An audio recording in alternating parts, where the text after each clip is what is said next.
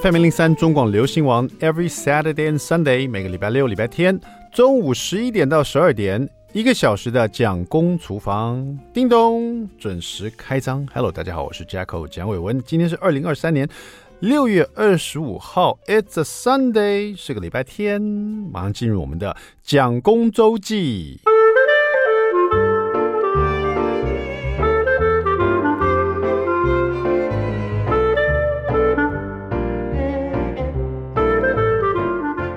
夏天一到，大家是不是觉得减肥的时候到了？因为你知道秋冬的时候都可以穿很厚厚的衣服，然后多加件衣服，甚至加件外套，好像就把自己的肥肉藏得好好的这样子。夏天呢，热的要命啊，就开始要穿 T 恤，有没有？穿着短裤，发现自己，哎，好像又到了减肥的时刻了。为什么每一年呢、哦？这个这个巡回，就是夏天一到就又来一次。我觉得减肥不难。但是怎么样维持好身材，这真的是很难的，好像一辈子就就在追寻那个课题。那当然，以前一直有一个领悟，就是说，其实真正维持好身材的人哦，他们就是喜找到一个自己很热衷的运动，或者一种生活方式，或者一种饮食的方式，而且可以做一辈子这样子。像最近呢，我觉得在我身边有一个减肥最成功的人，哦，就是我我们家的蒋夫人这样子。哦，他已经我看，因为之前呢，我有一阵子常常减肥成功，这减肥成功、瘦身成功对我来讲不是难事，哦，甚至有什么五天断食法啦，或是一六八啦，很多很多方法我都试过，然后也常常都成功，但是 没有办法维持很长的时间，生命总是要找到一种出路，哈，就是。想要再吃点东西这样子，想要回恢复到自己比较舒坦的样子这样子。但是我们家蒋夫人呢，我去总结一下她瘦身成功的，而且维持下来的秘诀哈。我发现她整整体来说也不过就瘦了八公斤左右，但是八公斤就很多了，对一个女生来讲哈，就整个瘦身就这，因为我觉得她瘦身成功的那一阵子，我觉得也还好嘛，因为我也常瘦身成功，可是她她一直维持都都一年多了。哦，都还是保持很好的身材。然后我总结，我发现是因为他找到他很喜欢的运动。第一种是羽毛球，他不管什么时候都是一个礼拜至少打个一次，哦，到两次，而且参加那种团打。然后从一开始呢，我跟他打羽毛球，我觉得非常无聊，因为他每一球都接不到啊。然后我又不能打太大力，然后我杀球杀过去，他又不开心，就是每次都在喂球而已，你知道？就对我来说，就是去喂，我是喂球机器这样子。然后觉得其实跟他打羽毛球有点闷，这样，只要打难度高一点，就就觉得好像好像接不到这样。然后可是呢，现在一年过后，他每一个礼拜都去打羽毛球，然后参加教练课这样子。现在我跟他打羽毛球，哇，我会冒一身汗，而且他会。变他在喂我球，你知道？他打左打右，打左打右，打左打右，我就跑的嘞，我全场跑的。事实上，我每次想要去要跟蒋夫人打羽毛球的时候，我就想说，哇，有一点觉得说，我要保持好的体力耶，因为我觉得这一场打下来跟打篮球差不多，就是会冒整身汗，而且有时候我们都打一个小时嘛，你要租场地嘛，租场一个小时，有时候打到一半的时候，我就有点气喘吁吁，可是我又。强忍的不要露出来，因为我不想要第一个开口说，我们喝喝点水休息一下好不好？我想等到他说，哎，就没想到以前呢都是打十五分钟，他就说要喝点水休息一下。现在有一阵子他打半小时时候，他才会说，哎，我们喝点水休息一下。现在他可以打整场，打到一个小时都快结束了，他也没有那个累的迹象，反而是我就强忍自想想要休息的那种那种那种心态，不想要服输，你知道。所以我发现你真的找到自己很喜欢的运动，但是光打羽毛球也不能，因为它是一个比较心肺运动。我发现蒋夫人最近又爱上另外一种运动，而且也做了一年了。什么运动呢？这个是比较少女生参加。然后一开始我也觉得她只是去玩玩呢，没想到她可以持续这么久。她参加了那个团体拳击课，然后都是女生去打拳击。然后一开始她去回来，每次。一开始在家里，就你在教练教完以后，你回来他就会练给我看。然后一开始呢，甚至于我觉得有点可笑，就是他出拳的发力点啊，跟呃，就是挥拳的姿姿势，我觉得都蛮好笑的。甚至我觉得啊，这个他可能练一阵子就没兴趣了，因为真的很像门外汉嘛，就是那个你知道女生出拳没有那个出力点，你不知道其实要用腰力，还有腿要用力，不是说只是手这样挥来挥去而已。然后他现在练了一年了，他每次练完回来都会在我身上练习给我看，就啪啪啪打我手背，或啪啪啪打我的背啊，或是什么，就打给我看。一开始我就觉得在瘙痒，我说你这个出拳这个力道很小。当然他后来越来越专业。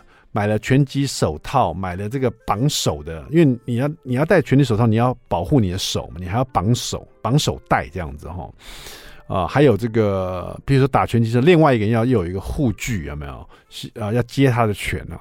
一开始我也觉得抱着好玩的心态陪陪他这样子，然后让他这个拳头打我身上，真的跟瘙痒一样啊。现在一年以后，蒋夫人回来，他那个拳出的之快之重，那啪啪啪啪打我身上。我真不自觉大喊说：“家暴啊！家暴！救命！” 哎、真的会痛哎、我现在有点觉得说，不能说打不赢他啦，可是他也是一种威胁、他那个直拳呢、跟他的左勾拳、右勾拳，他那个出拳的准确度跟发力点呢、就是对我来说是雨量，虽然是雨量级的，但是也很有力耶、那个出拳的那个力道跟男生差不多了，那现在我觉得他可以保护我、我觉得至少他可以保护小朋友，保护自己是绰绰有余啊。那今天重点是他找到这两个他喜欢的运动，我还问他说：“哎，你真的是蛮，就是说，呃，不管他多累啊，那一个礼拜他多忙多累，他一定不会放弃去参加这两个课，羽毛球课跟拳击课，然后。”持续的这样做下，然后他真的喜欢上这两个运动，然后变成他呃心肺功运动，然后然后你练拳击，其实你的会长蛮多肌肉的，我发现他的手背啊，跟他整整体的线条都变得更好看了啊，所以说我觉得要要要维持减肥的瘦身的成果哈，绝对是要有一个你可以喜欢的运动，你可以做一辈子的，然后你可以让自己更好的。让自己变成一个习惯，然后我现在还在找这个运动。现在开始呢，我又跑进健身房了，希望开始先做我喜欢的重量训练，然后，然后呢，我也想去报拳击课。那不是说我这特别爱他，我觉得我要保护我自己才行的，免得 输给蒋夫人了哈。好，这个暑假再开始一次哈，这个瘦身减肥，这个呃，这个。算是一个训练了哈，希望可以找大家可以找到自己喜欢的运动哈，维持一个很好的身材哈。祝大家这个暑假呢，激励大家瘦身成功，好不好？好了，稍微休息一下，待会马上回到蒋公厨房。I like 103, I like radio.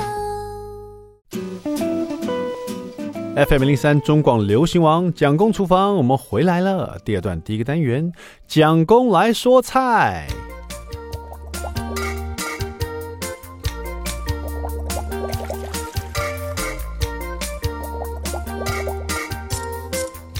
好了，天气热乎乎，有时候想吃一些凉菜哦，呃，或者是有时候你想吃味道稍微重一点点哦，这样子会觉得食欲大开哦。那么有一道菜呢，我就特别喜欢在夏天做，这道菜也是吃不腻，经典好菜，叫做京酱肉丝哈。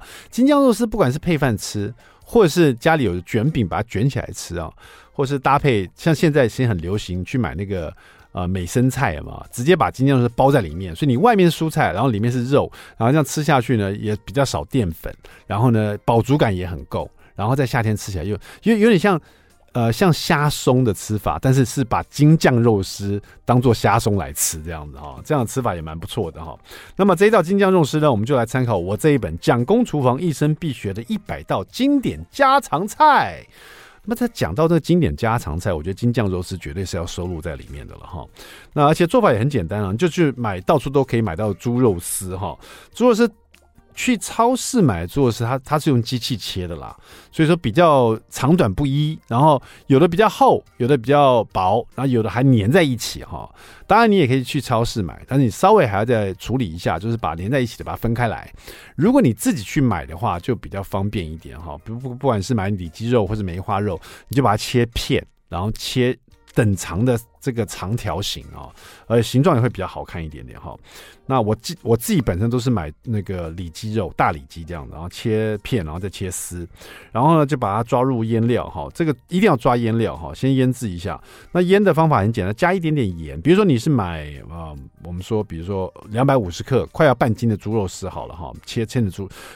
快半斤的猪肉切成猪肉丝，你就加一小匙的盐，然后撒一点胡椒粉，然后一大匙的米酒，再加大概半颗蛋液，全蛋液打散以后把它放进去，然后把它抓腌一下以后，把那个蛋液吸收进去以后呢，你再放一大匙的太白粉，哈，把它做一个这个保护膜在外面，通通把它抓匀以后，就把它腌在旁边做备用，哈。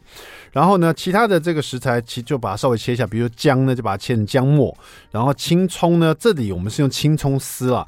京酱肉丝，因为你可以用小小黄瓜丝也是可以。然后我这边是用葱丝，就是把所有的青葱呢都把它切成这个丝哈。呃，如果你觉得切葱很麻烦，你可以切小黄瓜，先把小黄瓜切片，然后再切丝。那你可以把里面囊去掉再切，这样会变。更清脆一点，但如果说你最后这个京酱肉丝你要包美生菜来吃的话，那你也可以根本就不必加小黄瓜丝或者是青呃这个青姜青葱丝哈，直接放美生菜你包着吃，像虾松一样吃也可以哈。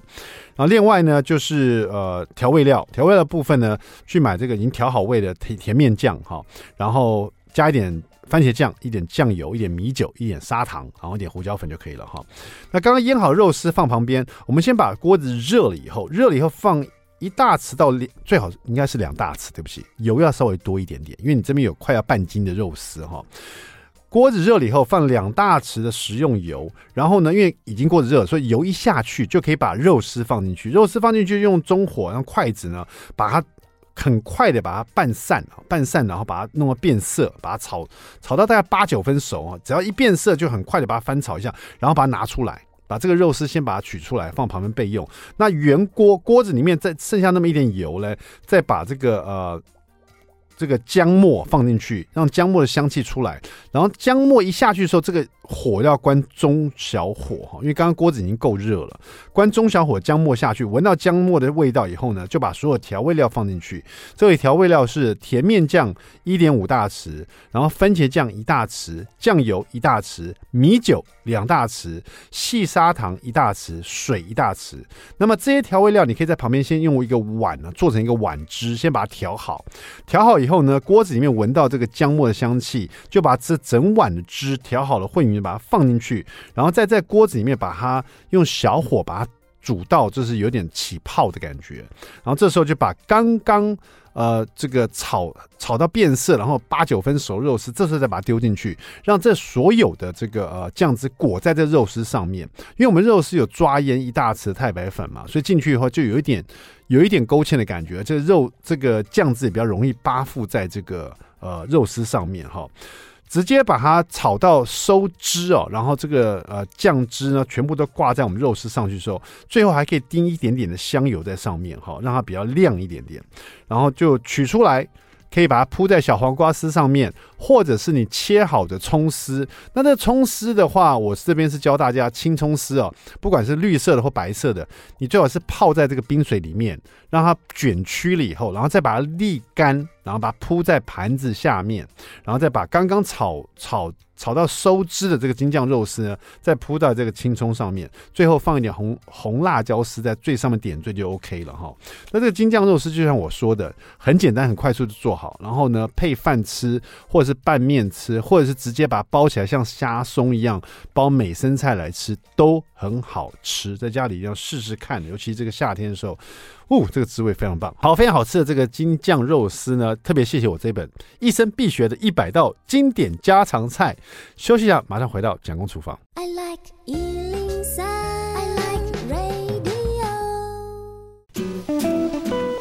FM 一零三中广流行王蒋公厨房，我们回来了哈。每次我们在做料理的时候，这个备料呢，这个每次下锅第一样事情，可能就是先把一些辛香料放进去爆香哈。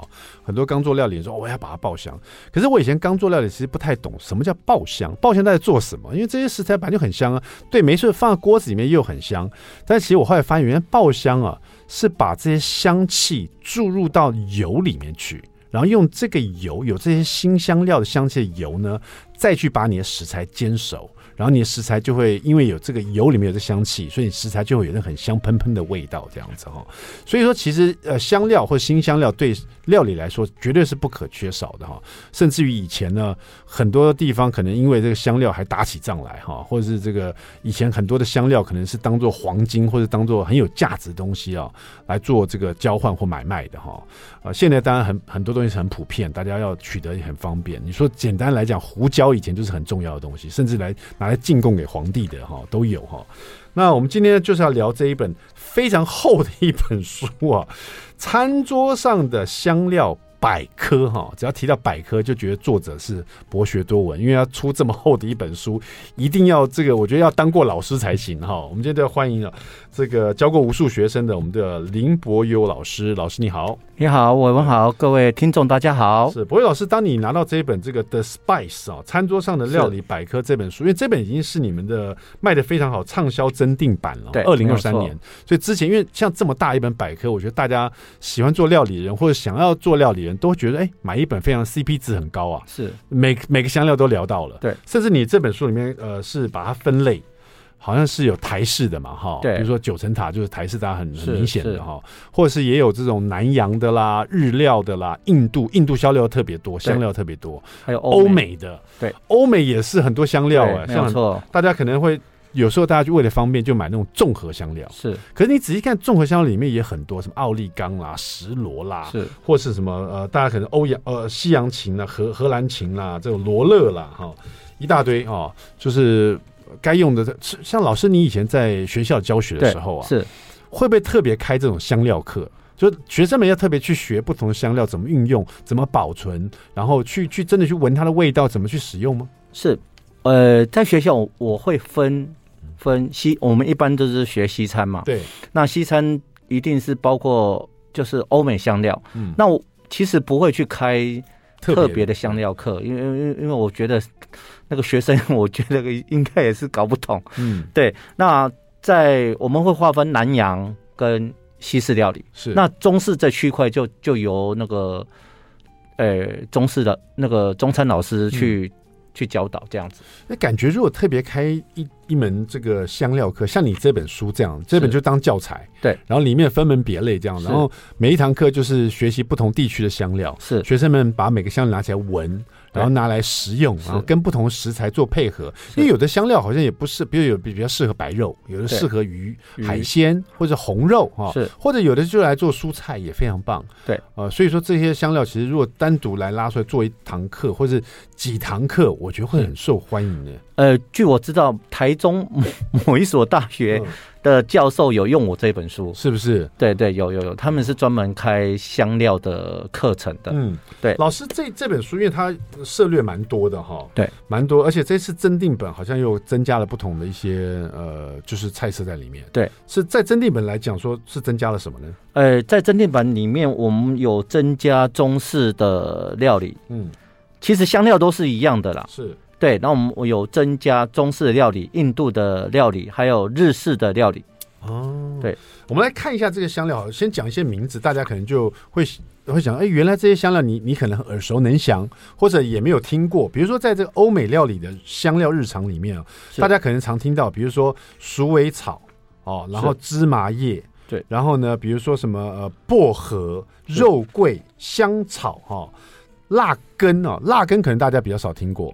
辣根其实是 radish，对不对？这不是 radish，那个叫什么？哎，house radish。对对，就是它，它也是一种 radish，它它是比较呃，这种它会使用在什么？有点有点呛辣，对不对？等于是欧美的呃山葵的感觉。对，那通常通常你到了那个美式餐厅，我们在沾牛排，我们在沾牛排可能会沾沾那个那个那个辣根酱，因为它比较算是温香温和的呛辣。它不会像那个像像那个什么，呃，瓦萨比那种辣，没错，那么呛。但是像这里面呢，欧美的香料就比较少听过，比如说金莲花，或是玫瑰天天竺葵葵哈，是，或者我自己也没看过，比如说呃，还有什么蒲蒲公英，我并不知道蒲公英可以拿来当做它是一种香料。是它其实它是一种香料。那那其实蒲公英在中式料理也有，他们。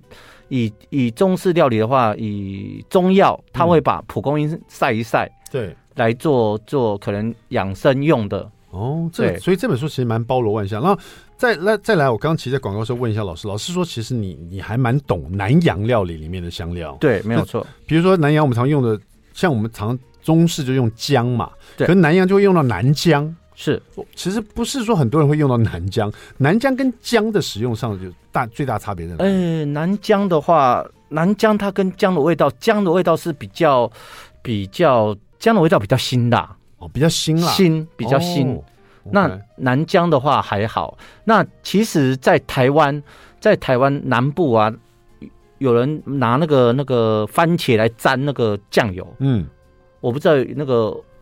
伟文有没有吃过？对，那个那是那是用姜，那个姜里面里面是剁南姜哦，那就是剁南姜，那个就是南姜哦，所以大家其实都吃过。对，其实都是吃过的，因为因为现在料理的香料都是很。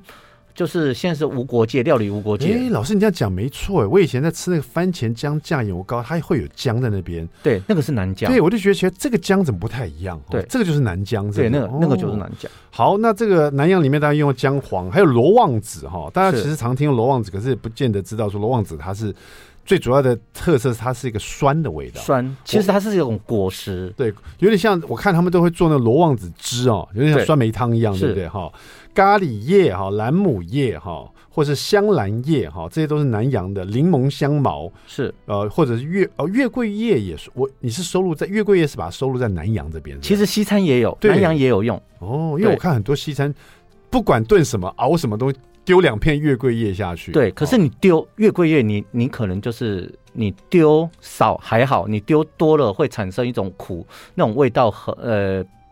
就是有一点苦苦的，嗯，所以说不要放太多，对，对，不能放太多。甚至我看人家就炖好了以后，比如说这要放冷藏的时候，你会把一定要把月桂叶挑起来，对，所以它有它的道理，是，不然它会发苦在里面，是，是不是？了解。好，那其实这本书呃还有台式料理的香料哦，大家来看一下台式料理香料，大家最普遍的在八角一定有八角、甘草哦，是。然后呃，我觉得这个特别收录台湾原生的，比如说马告，马告。对，哦，马告，呃，这个可能要到比较，呃，就是比较，就是比较偏山上的地方才买得到的。对对对。比如说我常吃个，有现在也会有马告香肠啦，是马告鱼啊。马告其实就是很像呃原住民的胡椒的胡椒黑胡椒，它有一种特殊柠淡淡的柠檬的味道。嗯，还有香椿哦，是对香椿，然后刺葱，刺葱，嗯，土肉桂跟肉桂有什么不太一样？哎，肉桂土肉桂基本上在料理的话。呃，肉肉桂土肉桂的要看它的那个叶子，嗯，通常土肉桂是拿，这通常是拿来泡茶用的啊，对，所以这真的蛮多的。比如说台湾还有最最。最代表台湾，比如红葱头啊，是对这样这料里面有红葱头，就很有那个台湾的味道哈。桂皮、花椒、香菜、九层塔啊，这些大家都常用。对，三奈我以前也曾经用过，可是我完全忘，只用过一次。三奈我就忘记说这三奈能能拿来做什么哈。三奈你说在这个餐桌里面或在料里面会带来一种南国的风味啊，是没有错，特别的。呃，我们有吃过那个那个港式料理，有在那个叉烧肉，没错没错，我就是在做港料理的时候，师傅叫我去买三奈，我说三奈是什么东西啊？对，叉烧肉里面一定要加三奈，少了这个三奈就缺缺少那个叉烧肉里面的某一种味道。对，在这边如果大家能使用到山奈的话，这边特别有教大家怎么用山奈烧烤梅肉哈，是。就是梅花肉嘛，哈，就有点像港式料理这样子哈。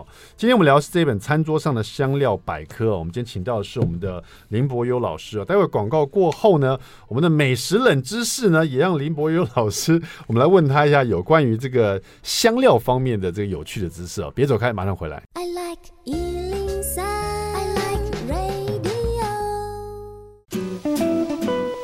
FM 零三中广流行网蒋公厨房，我们回来了。今天我们厨房里聊的是餐桌上的香料百科，请到的就是百科全书哈，我们的林伯优老师哈，这本厚厚的书啊，就由他来负责编写啊，里面的所有料理啊，都由他来这个下厨来做哈，而且呢，这个遍布了全世界各国。国界的料理真的蛮厉害的哈。那今天我们的美食冷知识呢，刚好就跟香料有关了。林伯优老师是 哦，这是有趣的。我们来问问看老师对这个这一题有没有什么感想，好不好？哈，这个呃，我们来请问一下老师啊，这个我们大家知道，呃，咖喱哈最著名的好像是来自于印度，印度对不对哈？是。但是事实上呢，咖喱这个字啊，curry 哈，其实据说不是由印度来发明的哈。是啊，咖喱呢这个字，我们来问老师，是由哪个国家发明的？一、英国；二、泰国；三、日本。你觉得咖喱 curry 这个字哈，是由哪个国家发扬光大的？老师，英国、英国、日本，或者是这个印呃泰国？对，就是英国、泰国、日本。你觉得是？因为日本有咖喱块嘛？是是有没有可能是日本？然后然后你刚刚说英国哈，英国好像也有出咖喱粉。对，英国好像有出咖喱粉。对，所以你觉得咖喱粉、咖喱这个字，你觉得是英国发明？为什么？你的感觉为什么是朝英国走？为什么不是泰国？泰国的绿咖喱跟红咖喱很有名呢？是的，他们呃，其实 没有，就是问一下老师，你的、你的、你的推测是什么？为什么你会往这边去推测？就就从前英国好像还也很喜欢殖民过对印度嘛，他们殖民过印度，对不对？那我想说，因为英国也有也有咖喱粉，对对，那你就想说，应应该是英应该啊，应该是英国。诶老师这个猜测是没错的哈，其实呢，因为英国呢曾经在殖民过这个印度了哈。那我刚刚讲的是没错，像大家都听到咖喱就会想到是印度哈，是印度跟咖喱 curry 就等于等号了。事实上，在印度呢，他们在香料店里面呢，他们是没有所谓的咖喱哦，除非你到了他的观光区，观光区他为了卖观光客，他说这是咖喱哈。事实上，他们叫做在这书里面也有写到叫做。葛拉姆玛莎拉哈。哦，格拉姆玛莎拉。玛莎拉哈玛莎拉就是他们所谓的辣味香料粉哈，就是我们现在所认知的咖喱啦。对，那对他们来讲叫做玛莎拉，玛莎拉就是把不同的香料组合在一起，组合在一起，变成他们每个家庭喜喜欢使用的东西。是，那当时英呃英国在殖民印度的时候，他们就想要把这样的香料粉哦。呃，卖到英国去，因为有那种异国的风风情哦，但他们不知道叫什么名字。那玛莎拉就感觉他们比较，他们不知道怎么去推，所以商人们就想出用 curry, curry 这个字，是有异国的风情。因为那个 curry 这个字在印度其实也是有，可是，在印度的南边，它这个 curry 呢，这个意思呢是在饭上面淋上一些烩汁，是啊，这样的料理他们叫做 curry。所以说，那个英国人就把 curry 这个字哦。变成推广咖喱的一种方法，是慢慢的呢，日本也把它叫 curry，泰国的菜只要有这样淋在上面有这种有这种香料粉的汁的，我们也叫 curry，都叫印就叫咖喱啊。但是呢，其实事实上。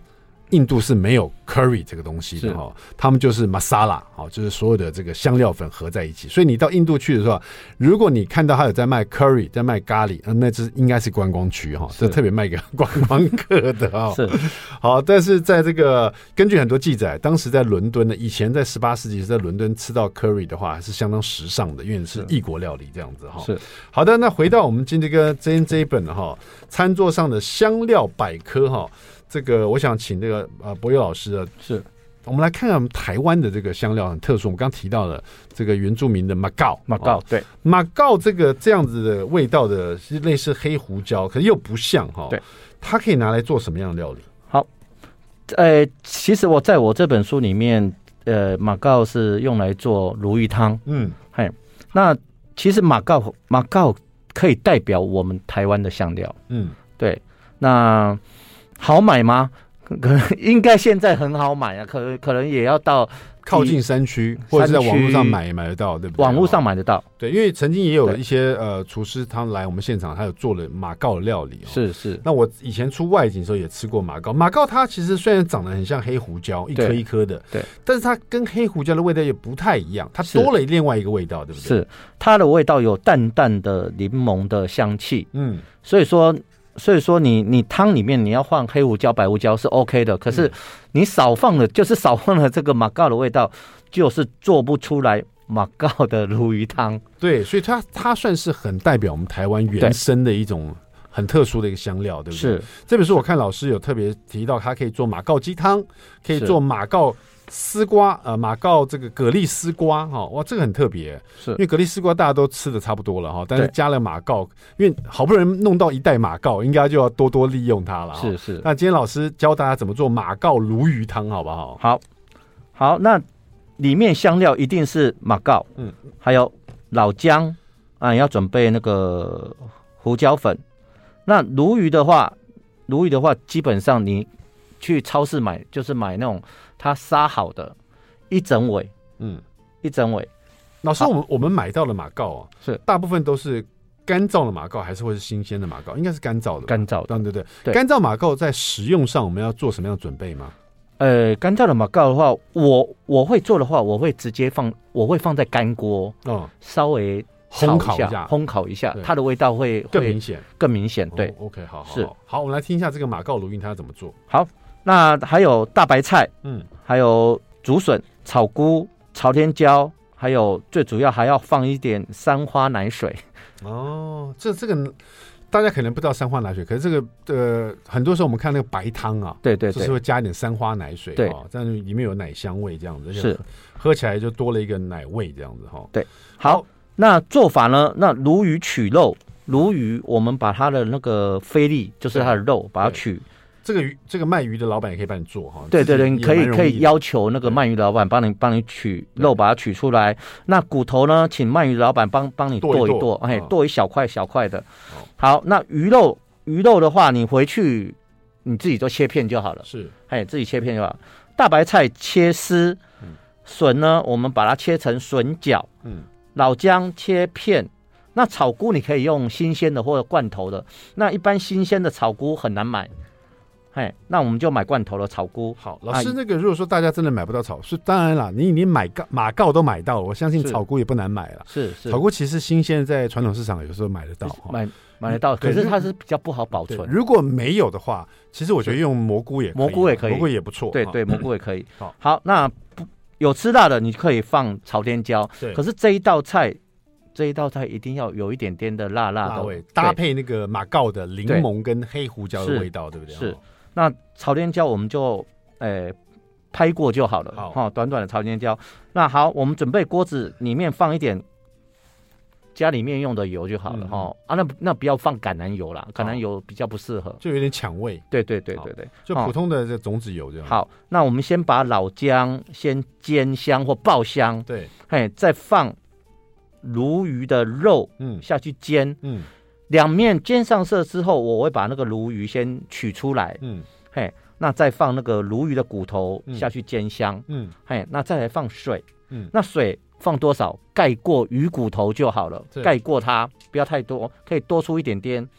那再来就是马告、朝天椒下去熬煮，哎，大火煮，煮开之后转小火让它熬二十五分钟，嗯，那二十五分钟之后过滤。那那个就是它的汤底，嗯。嗯，那再来就是加盐、胡椒调味后，再把刚才切的大白菜丝、笋角，还有草菇片、鲈鱼片，那个马告，再丢数粒下去，差不多三四颗下去，嗯，让它再煮一下，煮熟之后，最后再加三花奶水，让汤的颜色更浓郁。这样子，马告鲈鱼这样听起来蛮容易的哈，但是有几个重点。待会广告回来，我们再请这个呃老师呢，再提点大家一下。那个刚刚流程是这样子，如果你都写下来的话，回来再提点一下重点是什么哈。马上回来，别走开。I like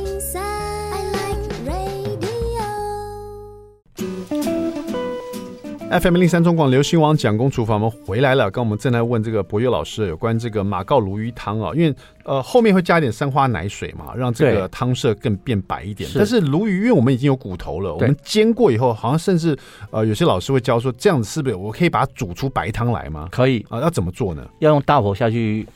大火下去熬煮，嗯，它的那个里面的那个蛋白质就会跑出来了，所以所以要花，因为你这边要熬煮二十五分钟嘛，对对，所以是不是我那个鱼骨煎到有焦香味出来以后？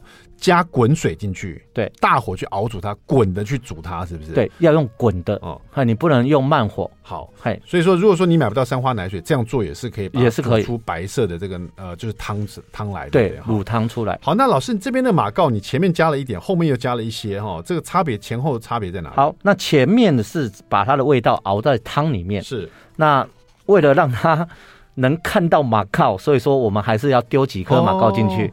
后面是为了这个好看，这样对对对。好，那是因为那个马告蛤蜊丝瓜，我觉得大家也蛮有兴趣的。但是蛤蜊丝瓜大家都会做，是。那请问马告是什么时候下去呢？呃，它跟那个爆香那个姜啊、葱啊一起放进去。哦，哎，你你后面丢香料嘛？对对对，我、哦、懂了。所以说这一本这个餐桌上的香料百科，当然他会告诉大家各式各样香料怎么使用，是怎么下的顺序了。但是大部分香料都是在爆香的时候就可以下去，对，对对没有错。了解。那所以说刚刚教的是马告鲈鱼汤嘛？那这边还有一个马告鸡汤，差不多也是一样做法。大家鸡汤都会煮，对。但是这个马告就前面一起把它放上去就好了，是。煮出它的味道来，对，没有错。好，可是那个马告鸡汤，你那马告稍微要拍一下。嗯，哦，为什么呢？因为你鸡汤的时间会比较久哦，而且它放的水水是很多的，两公。比如说我像我这一道这一道那个马告鸡汤的水是两公升，是对。所以说煮比较久，反而要把它拍开来啊。对，拍开来它味道才会出出来。哦，我以为是煮时间比较短的话，需要把它拍开来。哦，比较久，比较久，反而要拍开拍开来。为为什么这样子呢？因为因为它其实马告它是包在里面的，对，很硬，是。就是跟胡椒一样，胡椒你没有把它拍一下，是。它的味道不容易出来。嗯，那我们刚刚那个鲈鱼汤是因为你把它煎过的关系，对对对，我、哦、是把马告煎过，是，所以一个是用煎的，然后在里面煮，对，另外是把它拍开来放鸡汤里面煮，对，大家都可以来这个试，大家都可以来试试看，好不好？是，谢谢我们的林博伟老师，这一本餐桌上的香料百科要讲的，可能要讲。大概一个月都讲不完了，那这本实在太厚了哈。是，希望大家拿到这本书可以好好来运作一下，吸收更多的香料知识。谢谢博友谢谢。蒋公厨房，我们下次见，拜拜。